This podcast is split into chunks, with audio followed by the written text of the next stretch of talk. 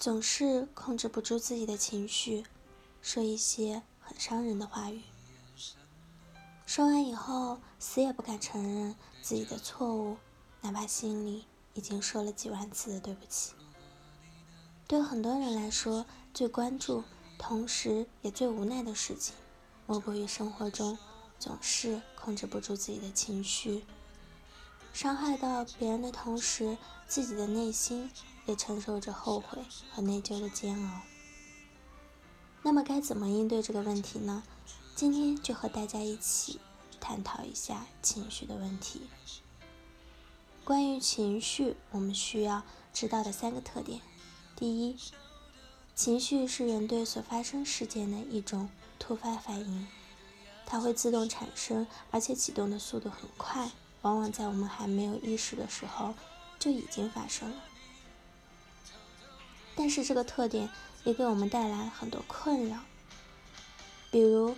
当我们有情绪的时候，最开始的瞬间，大脑往往是空白的，理智处于空白期，这也就导致了强烈的情绪如脱缰的野马般不容易受控制。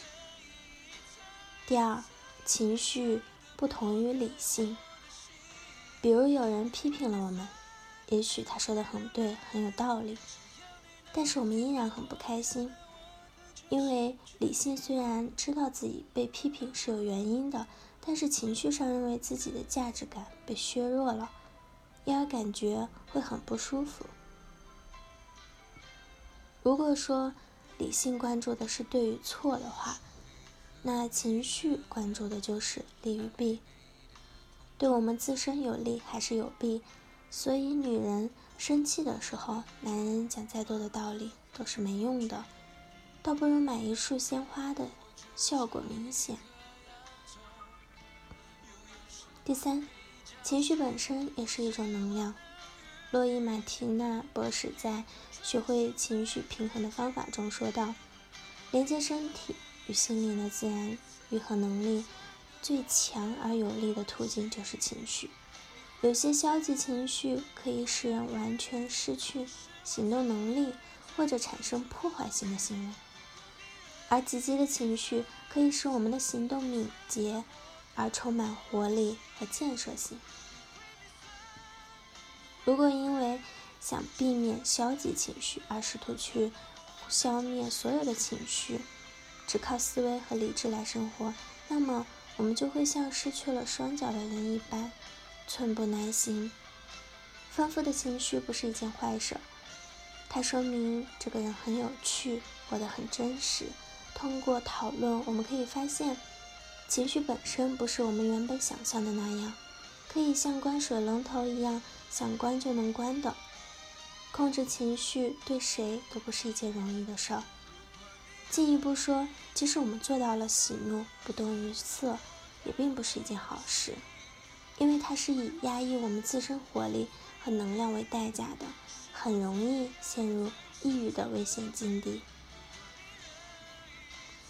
那有哪些原因会导致我们容易情绪失控呢？一、人格特质的因素。心理学家在研究人格这个问题的时候，经常经常会参考几个特质的维度，比如内外向，比如神经质。这个神经质并不是我们生活中理解的神经病或者精神病，而是指一个人情绪的稳定和不稳定程度。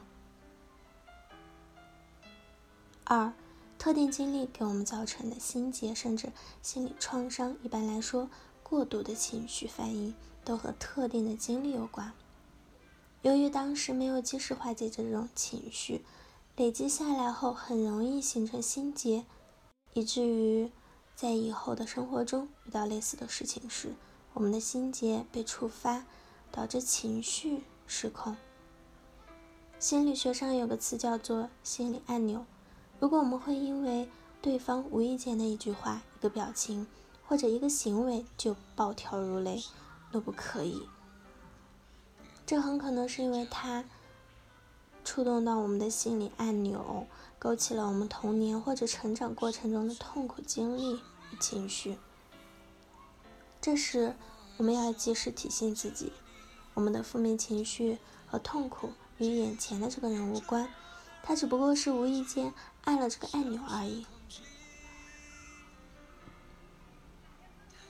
我们应该怎样面对应对自己的情绪问题呢？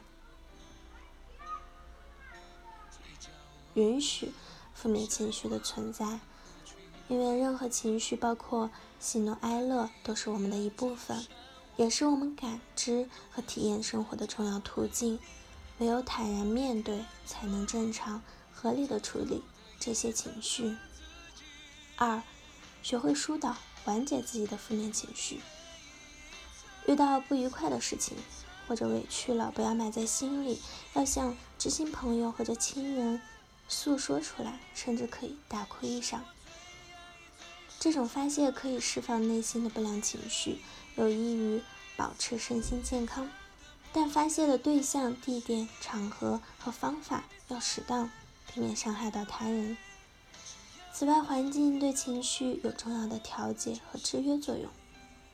情绪压抑的时候，到外面走一走，能起到调节作用。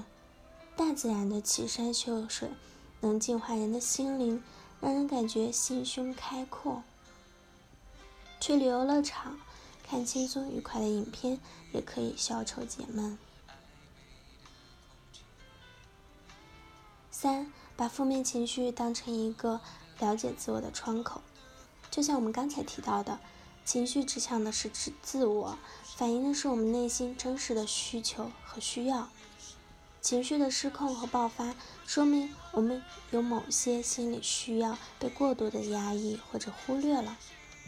如果我们能够通过这个情绪窗口，深入的探索自己的内心，不断的和自己的心理的阴影和解。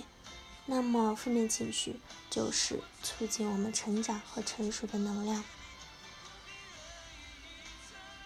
所以，怎样才能控制自己的情绪，不容易失控呢？答案就是：当你不再感觉受到伤害的时候，你的情绪自然就消失了。而要做到这点，最好并且唯一的办法，就是不断的自我摸索和成长。